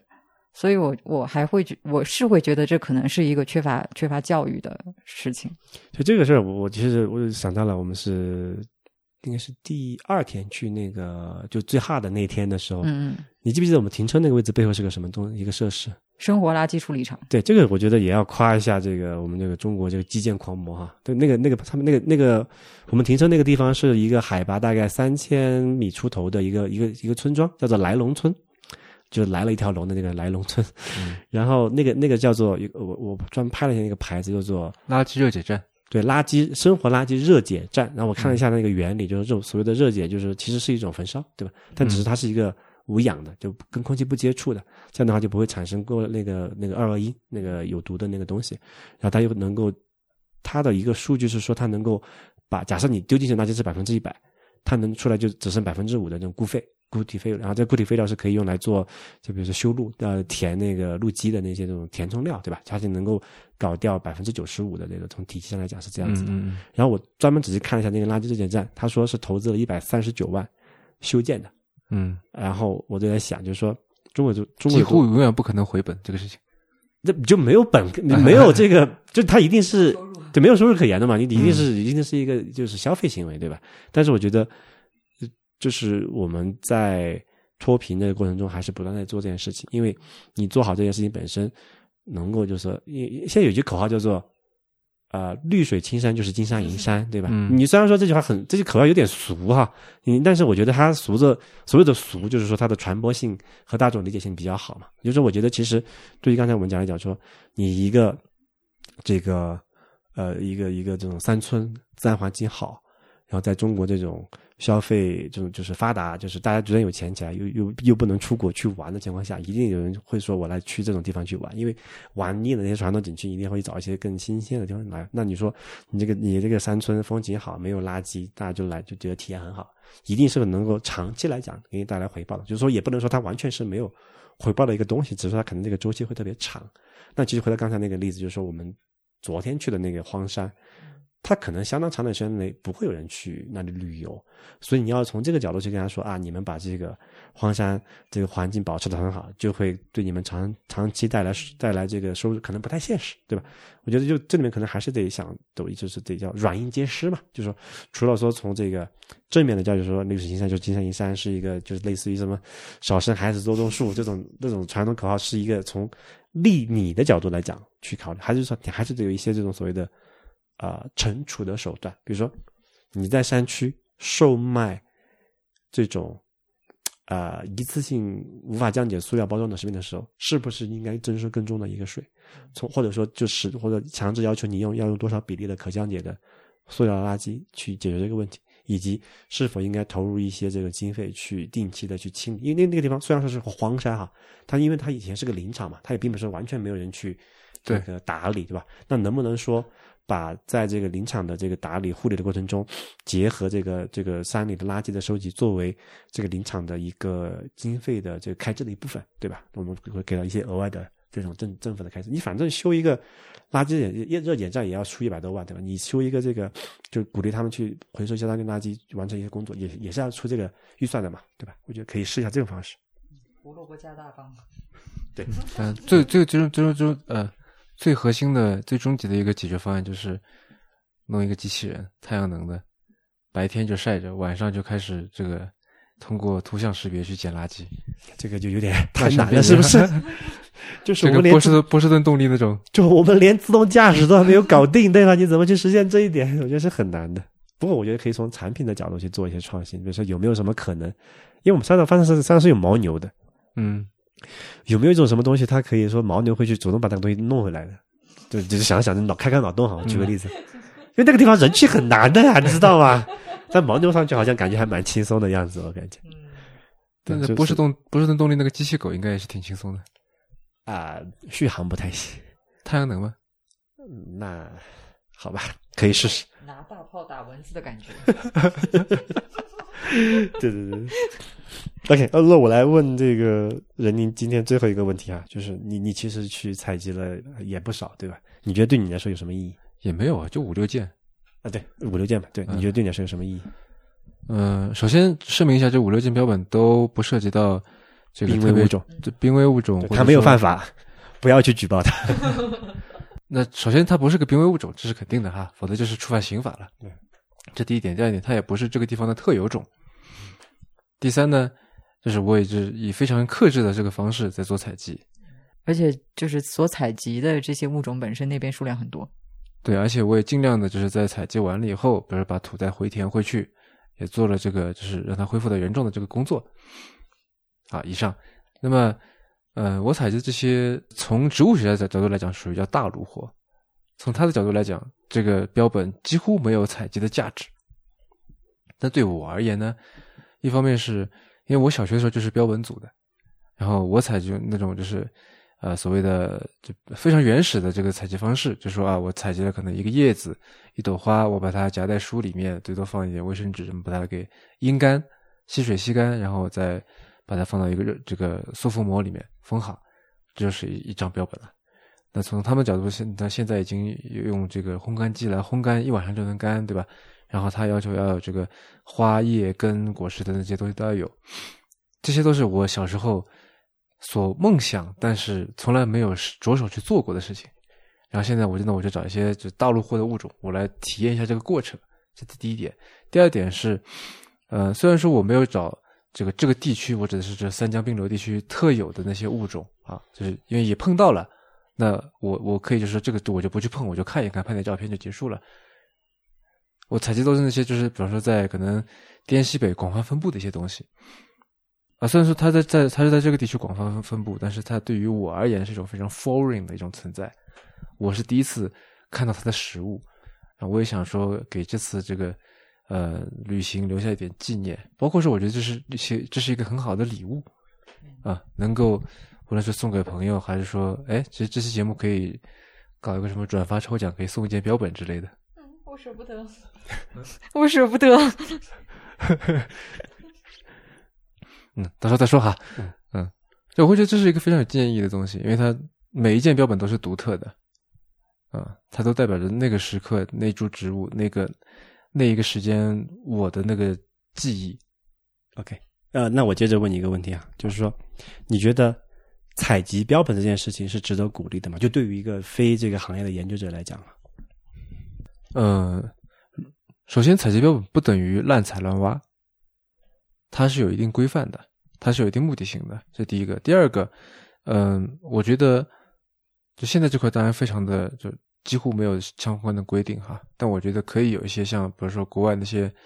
嗯，对于渔业的那些限制条件，例如说哪些东西你是不能碰的，哪一些物种是必须长到一定的尺寸才可以去碰的，哪一些东西你是只有用不是徒手才可以去做的，你不能用某些工具去做的。哪一些物种，你比如说一次一天一个人只能采集多少？那如果我们把这个相关的规定都给做好，那我觉得其实采集标本对于大自然来说，就不是说，因为现在我们很多什么，呃，像你跟上次在我们今天吃饭之后在讨论这个松茸的这个问题，因为它无法实现人工人工种植，所以就是然后经济价值又非常的高，所以就导致大量的这个滥采来挖，导致很多的这个破坏。但说实话。那种东西都是成斤成斤、上百斤的在那往外出，但你看我如果作为做采标本，我就采一颗，采一个很广泛分布的一个植物，其实对于这个植这这个地方的生态来说，约带来的这个影响约等于零，可以忽略不计的啊。所以从这个角度，我觉得，如果说大家做好说非常有节制的去采，然后采的时候注意。不破坏，尽量不不去破坏环境。采完以后再把它这个回填回去，啊，然后注意不要采这个濒危的物种，不要去这个破坏，呃，不要去采这种当地特有的这这这植被，啊，我觉得可能还好，就不至于说它是一个值得鼓励，说大家都来做吧这么一个事儿，还是说可能这事情做了也不会有什么太坏太坏的影响。OK，呃，我我接着问一个问题啊，就是刚才你说那些，就是所谓管理办法。我可以这么理解哈，嗯，你觉得以中国或者说以这个整个世界的这个平均水平来讲，这件事情在执行层面上它现实吗？不现实。对，所以就说不可能说，但是去规定说哪些是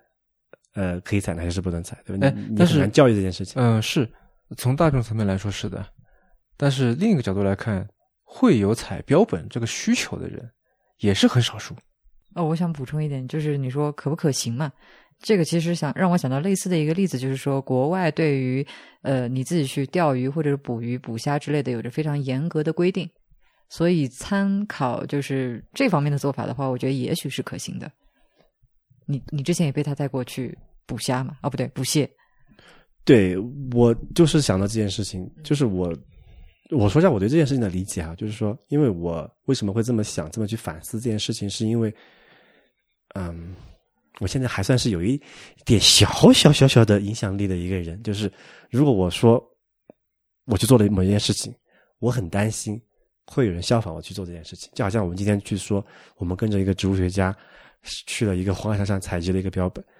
我相信我们听众。听众朋友里面肯定有人想去做类似的事情，毫无疑问的，因为我们有足够的听众的基数在这里，对吧？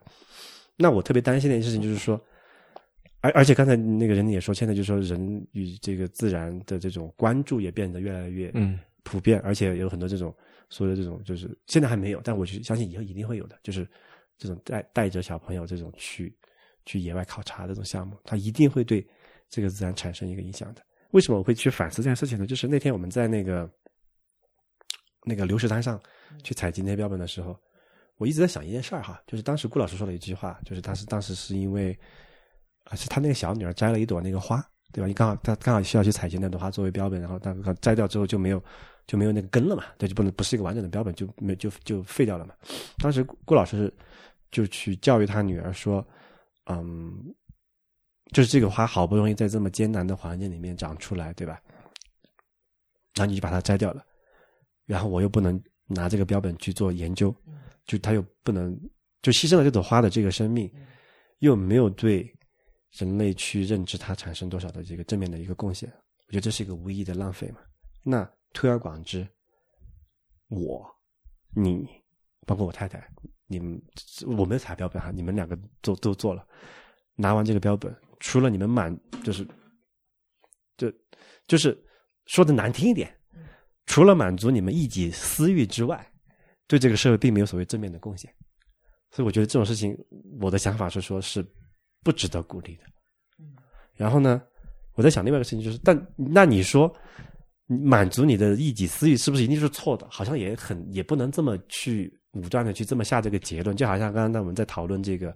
环境保护是以人为本还是以自然为本，对吧？以人为本就是说我人去了解自然。从而要对自然产生一些这种这种外部的影响，它是不是一定就是错的？我觉得也未必，对吧？但是我在想哈，有没有更好的方式去解决这个一个问题？就好像那天我在问顾老师说，就是你们那天顾老师在做那个，因为标本就是它要要脱水烘干，然后才能长期保存嘛。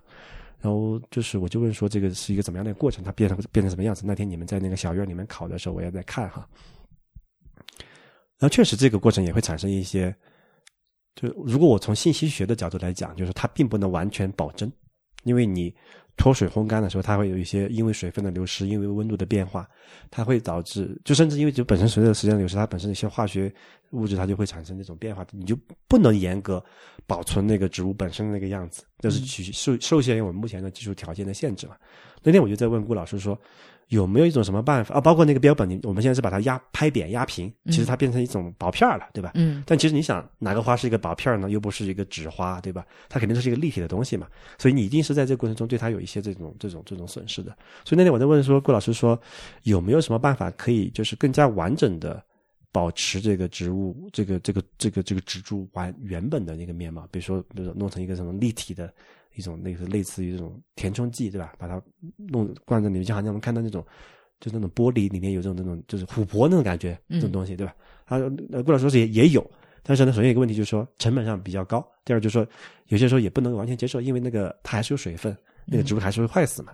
所以就这个我们前段时间去那个成都的金沙遗址，嗯，看到他们就是用这个方式在保存，就是出土的那个象牙。就是注那个树脂进去，树脂对吧？对，做成像琥珀一样的。对，那个是因为它那个东西不含水分的嘛。啊，但是还是会含，就是他们还是会发黑或者怎么样啊？就还是这这是一种尝，就是创新的尝试。对对对，之前也没有人做过。但就但顾老师给我解释有两个原因，这个东西没有办法大规模使没你使用这种方法。第一个就是因为成本的原因，就成本有几方面，一个是说制作成本，它更更重要的是叫做储藏成本。嗯就是说，哪怕你有方法完整的保存，形形成不是一个薄片，而是一个立体的东西。顾老师他，顾老师说他的办公室有几万个标本，如果都做成立体的话，那就嗯就空间爆炸了，对吧？装不下，对吧？这我觉得也能够理解。那刚好我不是也算是一个 IT 背景一个人嘛，然后我就在想到另外一件事情，就是呃，去年那个疫情期间，我们不是都在玩这个《动物森友会》这么一个游戏嘛？它里面有有一个东西叫做叫做博物馆，它其实是一个纯数字的一个、一个，你可以认为它是一个 V AR VR 的一个东西。然后它在那个博物馆里，如果你把那个博物馆收集起，它有什么鱼类、鸟类、虫、昆虫，然后植物都有，对吧？就我就在想哈，其实完全可以通过这种呃信息化的手段，去把那个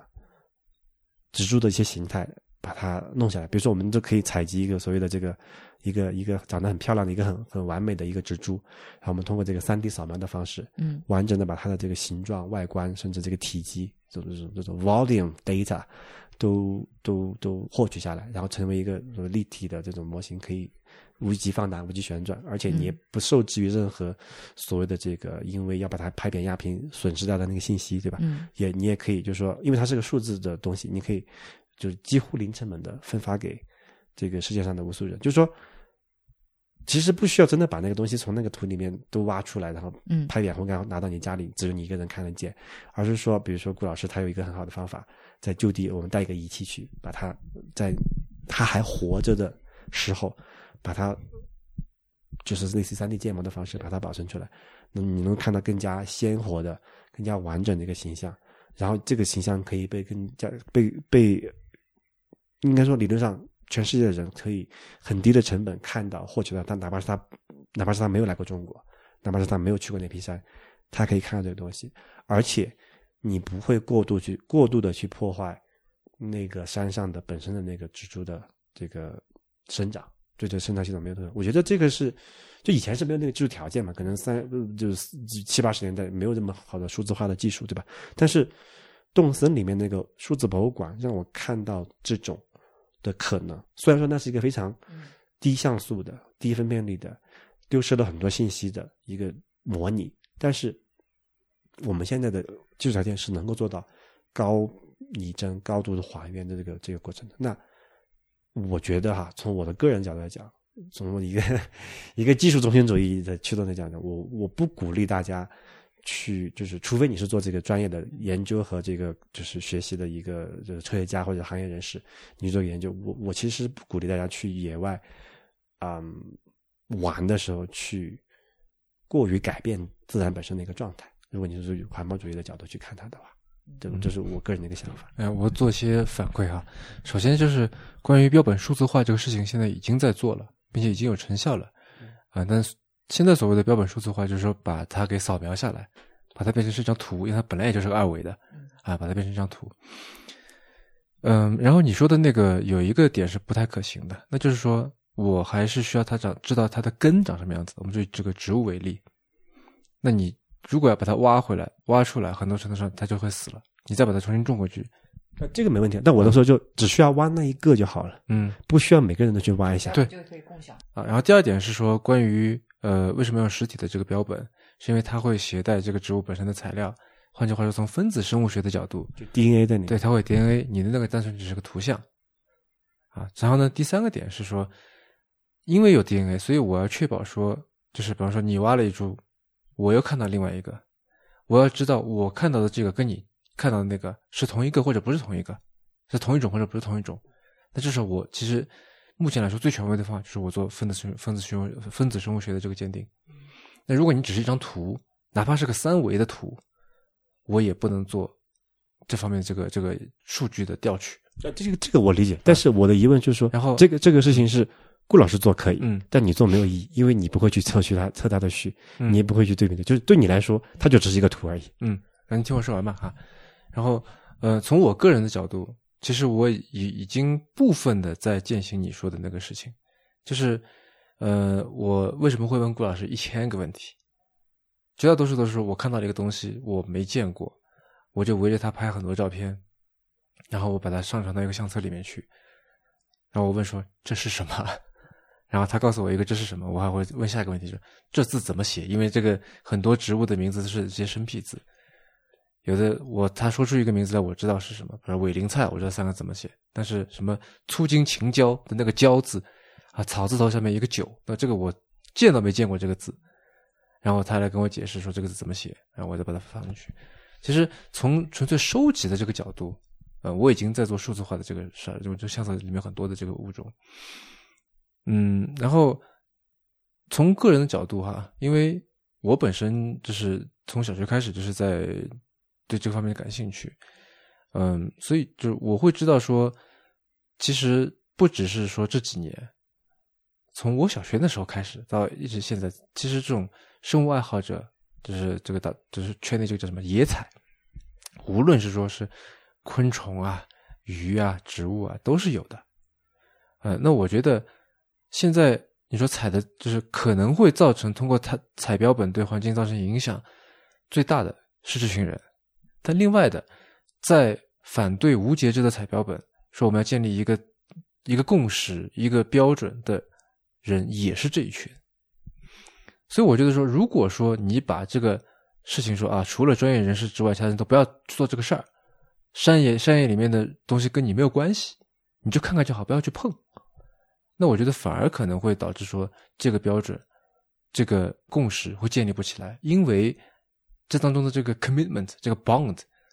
其实就少了。所以，我还是觉得说，只要大家规定一些底线，不要去碰，在这个基础上面，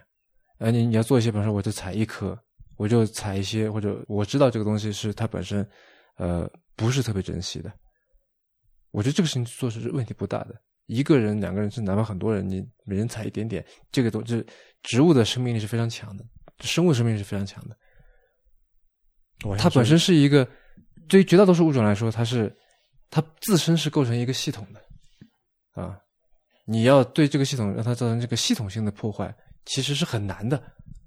就比方说，我们要消灭某种杂草，其实是很困难的事情啊。就我们在这个云南可以。在很多地方见到一些野生的大麻，那我相信当局肯定不希望它存在。我也听说了一些他们在这个做相关的处理，但依然你可以看到这旅行时不时的看到这些东西存在。你想消灭它都很难，所以采个一颗两颗标本，我觉得问题不是很大。从环保的角度来讲，哈，啊，对，就这个我我认可，就是道理上是这样，我觉得没有问题。我我只是说，嗯，我我想避免的就是说是一个示范的一个作用，因为毕竟。就是，就是作为一个，哎呀，这么这么这么说自己好像有点过头了。但是作为一个公众人物，对，但但确实是对吧？因为确实现在还是有很多很多人听这个节目，对吧？然后去做很多事情。就是我我担心的就是还是一个，就如果说我摸我偷偷摸摸的去做这个事情，没我不告诉任何人，我没有这期节目出现，嗯，没有不发朋友圈，不发任何社交媒体，这事情我觉得。呃，可能 OK，对吧？但是因为我们录的这期节目，因为我们把这个事情讲出去了，我还是就是我我还是想说，把这个事情的我的担忧明白的讲出来，希望大家不要去尽可能的不要去做类似的事情，哪怕是刚才在人您讲的这个情况下，因为我不能确定的是说有多少人会因为这个影响而去做它，而且有多少人会在这个过程中。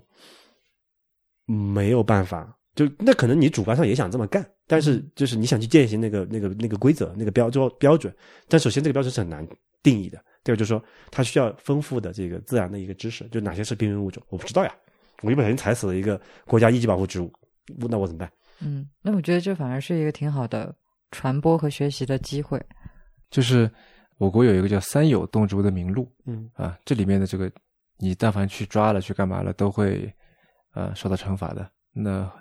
如果说你你这个没上那个名录的，没上那个名录，就是说基本上大落后嘛。对对，所以就是这个问题嘛，就是说不，所以就是呃，我我觉得应该这么说，就是首先我们保护环境也要投入资源，这个资源应该投入到最就是钱要在刀刃上。那么有一些植物的确是，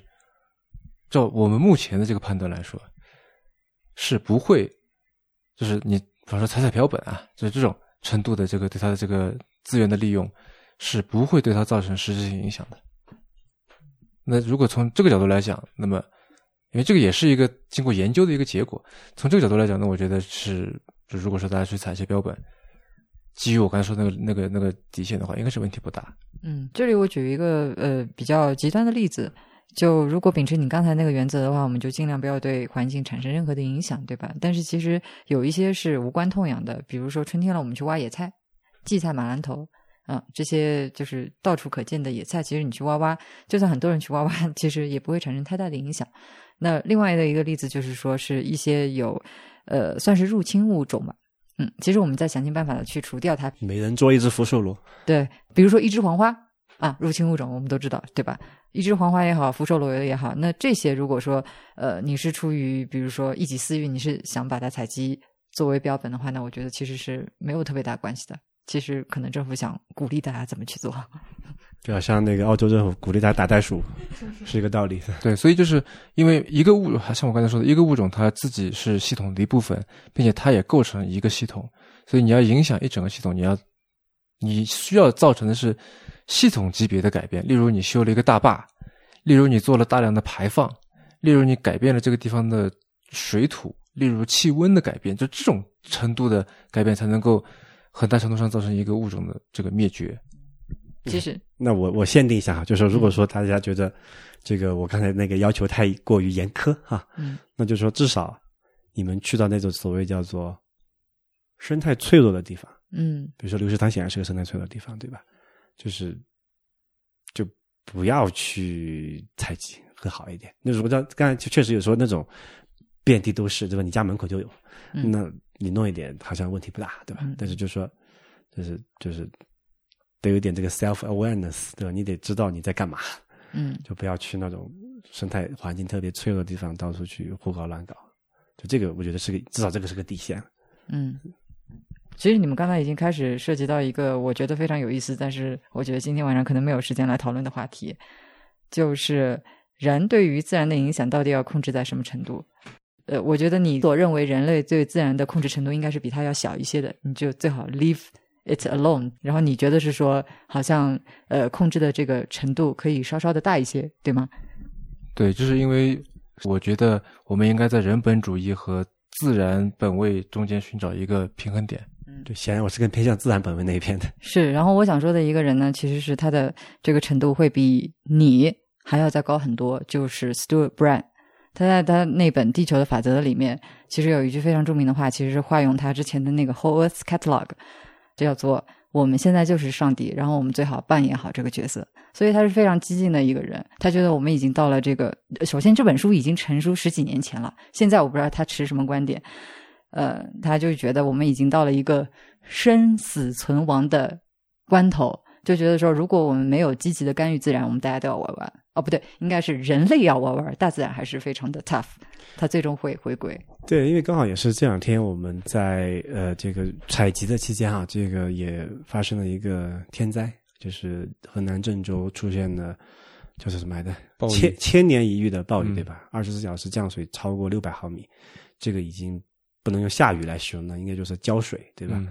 然后，那究其原因，我觉得大概率也离不开什么全球变暖这些这些基本的原因。就是说，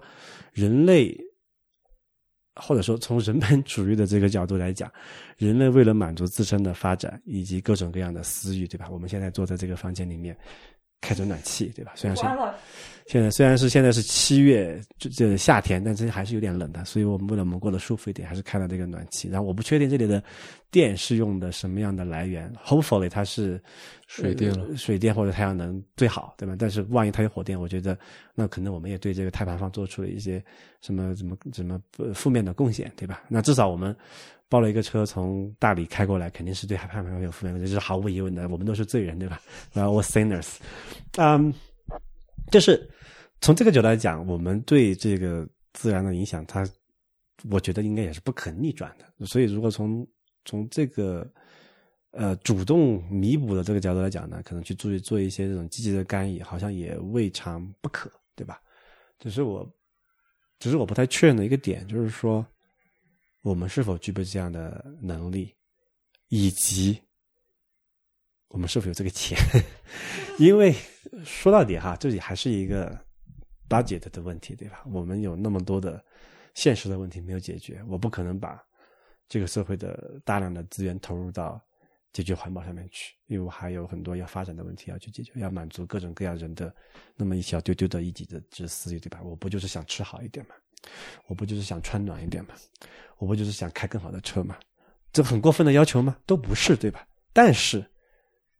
地球有七十亿人，每一个人增加自己一点点的需求，累积起来的碳排放也好，它的这个对环境的这个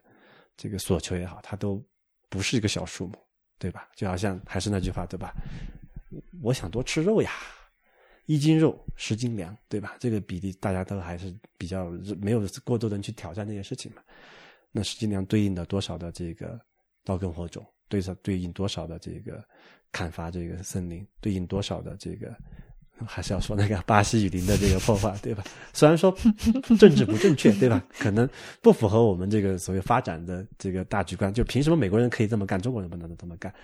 是，我也认为是这样子的。凭什么美国人不能干？所以我们现在不是说揪着中国人不应该多吃，而是说美国人你凭什么要住那么大的房子？你为什么不能住一户建？你为什么怎么住六十平小公寓，对吧？你凭什么要开大车？你凭什么要开那个 F 幺五零，那么四点五升排量的，对吧？你就开电车不好吗？对吧？就是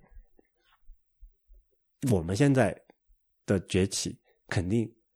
是会对这个自然有有更多的索取的。这还只是中国，后面还有印度，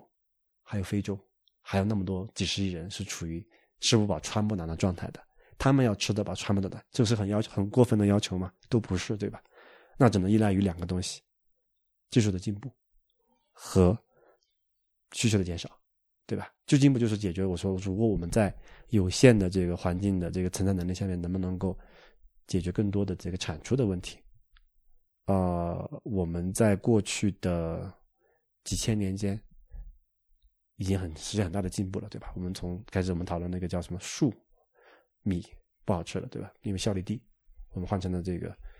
那个乌米，呃，乌米是吧？乌米，乌米对。现在我们换成了什么？这个杂交稻，嗯，啊，其实杂交也没有，我们也没有广泛吃，对吧？嗯，这里是旅行完了回到成都的人宁。嗯，很遗憾，如你所听到的那样，这期节目就不得不到此为止了。其实当时我们还聊了很多啊，但是在某一个时间点，锵锵发现说这个录音笔的。录音灯就是这个那个提示灯已经灭掉了，然后我们回头一看，发现说其实有很多对话都没有录进去，啊，原因是因为储存储存卡满了。嗯，那这期节目以这样的方式来结束，当然理论上来说属于一次录音事故哈，啊，但是换一个角度来说呢，也也算是体现了，呃，迟早更新这个行旅闲聊这个系列之一贯的这种随性而至的特点。那毕竟没录上的对话也并不是没有发生过，它还留在我们的记忆里面，只是没有办法分享给大家罢了。这其实让我想到，就是在这次采集之旅的前两天啊，顾有荣他一直没有能够遇到这个想找的那种叫做玄会马先蒿的它的这个目标物种，嗯，甚至就是因为马先蒿属的植物是在这个川藏这些高原地区是分布很广的。呃，理应该是到处都是，但是呢，那那那那两天，其实连马先蒿属的植物都没见到过几棵，他就郁闷的在那边哼哼啊。然后我就问他说：“这是为啥呢？”他就说：“这个今年物候啊，或者什么，这事情就是这么怪。”还好，就在第三天，我们去目的地的这个路上，车子都还没停，还在开着的时候，他就已经看到了他的目标中啊，这特别开心，手舞足蹈的。嗯，那我们行旅闲聊这一系列的节目，当然也没有他这么明确的目标了啊，就是一定要找到一个什么东西特别精确的。但是模模糊糊的呢，我觉得，嗯，这么多期做下来，我们还是能够感受到或多或少的已经收获到了想要的东西和那种收获的开心。嗯，这收获可能是跟朋友的共同回忆，可能是说你在。聊天的过程当中，对于旅行当中的这些点滴的认识的加深，啊，甚至可能说你你跟大家然后达成了一种跟旅行这件事情，或者说跟你们那个目的地，嗯，差十万八千里八竿子打不着的一些共识，嗯，那有了这些节目本身，好像只是一种令人愉悦的一个副产品，好像也也没有那么重要了。嗯，你可能会好奇，就是他会论及哪一些跟行这个旅行无关的事情呢？比如说这场对话，呃，我们几个没有孩子的人，大半夜的，居然还这个岔出去，然后跑到了这个孩子和教育的话题上面去，聊得不亦乐乎。嗯，那后来在我说啊，扯回来扯回来，这才拉回来的。那么因为跟这个整体关系不大呢，所以锵锵在剪辑的时候就把那个部分单独给拎了出来，然后送到了教育主题的有台蒙台啥利那里去投稿了。啊，如果你感兴趣呢，就欢迎期待蒙台啥利第三季的内容啊，他们应该会之后会更新的。哎，好了，那么您刚刚收听的是迟早更新的第一百七十二期。这是一档探讨科技、商业、设计和生活之间混沌关系的播客节目，也是风险基金 Once Ventures 关于热情、趣味和好奇心的音频记录。我们鼓励您与我们进行交流。我们的新浪微博 ID 是迟早更新，电子邮箱是 embrace at weareones dot com。那如果您想要访问迟早更新的网站，就可以在浏览器地址栏输入邮箱的后缀，在网页的导航栏中就可以找到迟早更新的链接了。呃，我们为每期节目都准备了延伸阅读，希望您善加利用。呃，如果您喜欢我们的节目呢，可以在各大音频平台和泛用型播客客户端搜索“迟早更新”进行订阅收听，也可以给我们留言。但我们最欢迎的还是写邮件来哈。呃，那如果您喜欢这档节目呢，呃，也欢迎您收听我跟 Real 搭档的另一档播客，叫做《提前怀旧》。呃，我们希望通过迟早更新，能让熟悉的事物变得新鲜，让新鲜的事物变得熟悉。拜拜。